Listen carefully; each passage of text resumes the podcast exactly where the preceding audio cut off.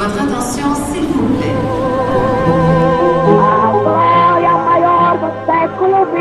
Alberto Santos Dumont habita cet immeuble.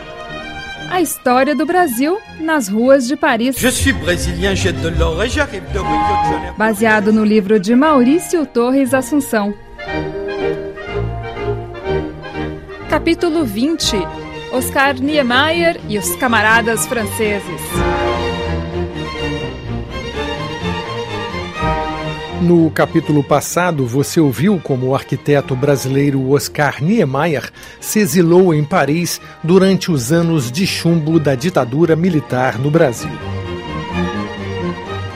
No capítulo de hoje, você vai saber como Niemeyer continuou a trabalhar no exílio, projetando um dos mais belos edifícios de Paris, hoje tombado pelo patrimônio histórico da França. Sous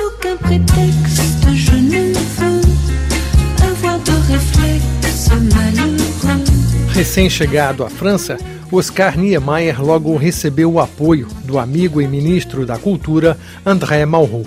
Foi Malraux quem pediu ao presidente Charles de Gaulle uma autorização especial para que o arquiteto brasileiro pudesse exercer sua profissão no país. Ao mesmo tempo, o Partido Comunista Francês aprovava a construção da sua nova sede, encomendando o projeto ao camarada Oscar Niemeyer.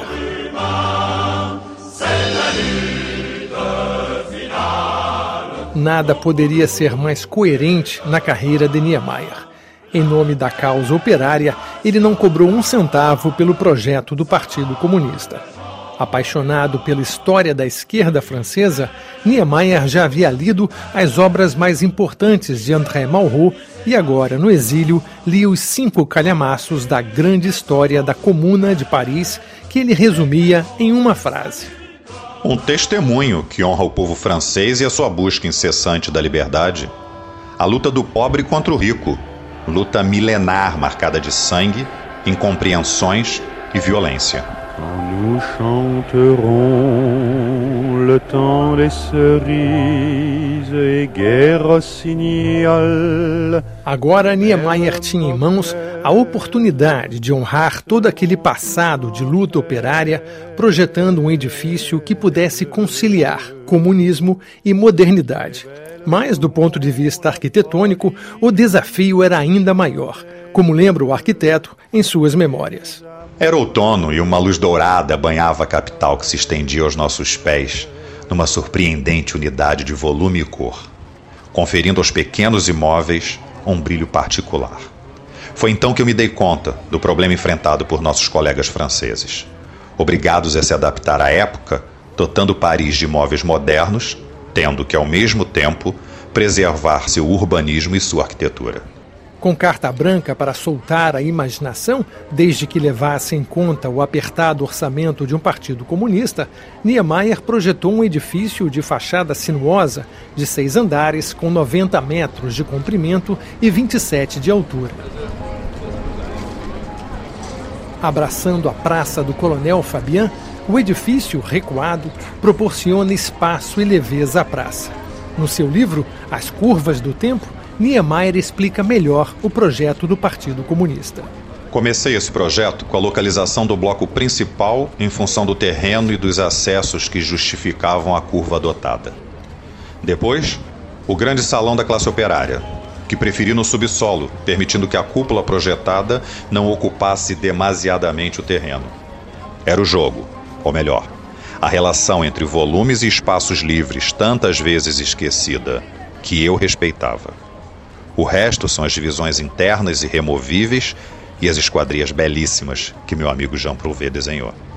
Jean Prouvé, arquiteto e serralheiro, desenhou a cortina de vidro que cobre o edifício de ponta a ponta. Mas não foi o único a colaborar com Oscar Niemeyer na sede do Partido Comunista.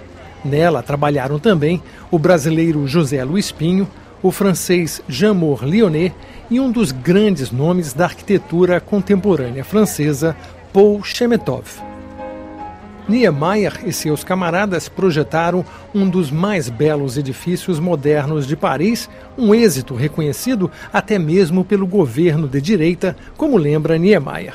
Lembro-me do dia em que o presidente Jorge Pompidou convidou para almoçar todos os arquitetos que faziam parte do júri para o concurso do Centro Pompidou.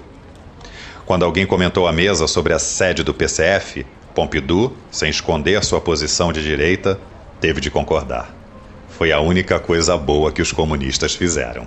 Agora voltamos à praça do Coronel Fabian com Lúcia Miesel. Oi, Maurício. Se na Praça do Coronel Fabian você já fica impressionado com o edifício, imagine quando você estiver dentro dele. Aqui você tem a recepção no subsolo e quando você olha ao redor, você percebe o mobiliário dos anos 60, tudo original, tudo desenhado pelo Oscar Niemeyer.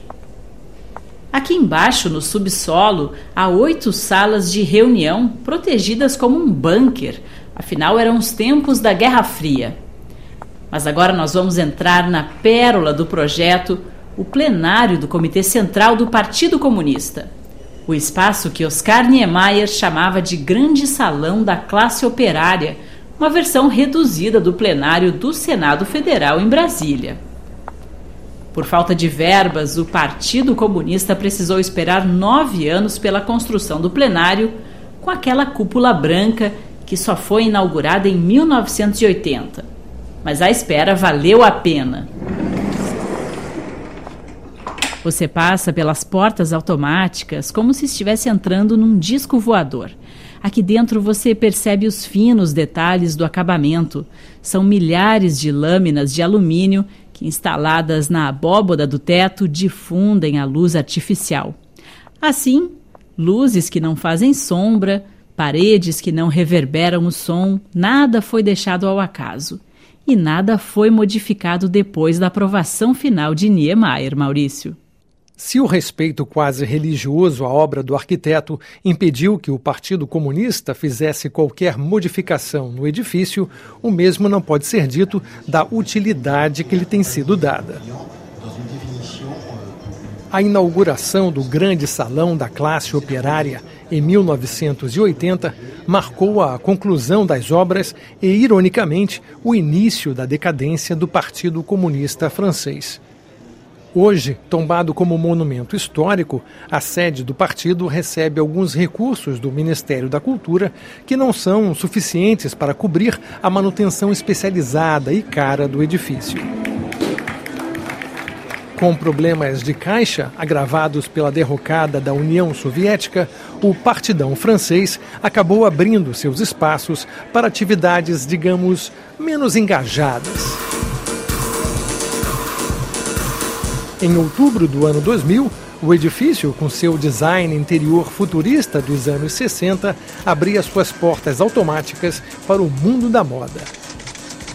Primeiro, um desfile da grife Prada, da empresária e ex-membro do Partido Comunista Italiano Miuccia Prada depois, uma série de outros eventos de moda até a rendição final dos comunistas que alugaram dois andares do prédio para empresas privadas. O Partido Comunista ainda embolsa mais uns trocados com o aluguel do grande salão da classe operária para conferências e filmagens cinematográficas, o que garante entrada franca para os 15 mil visitantes que o prédio recebe anualmente entre eles chefes de Estado como François Mitterrand, Fidel Castro e Nelson Mandela, além de celebridades como a cantora Björk e a atriz francesa Marion Cotillard, que pousou para uma campanha da luxuosa Dior bem ali no Comitê Central do Partido Comunista. No capítulo de hoje, você escutou como Oscar Niemeyer deixou seu legado em Paris, projetando um dos mais belos edifícios modernos da cidade. No próximo capítulo, você vai se aprofundar no legado de Niemeyer na França.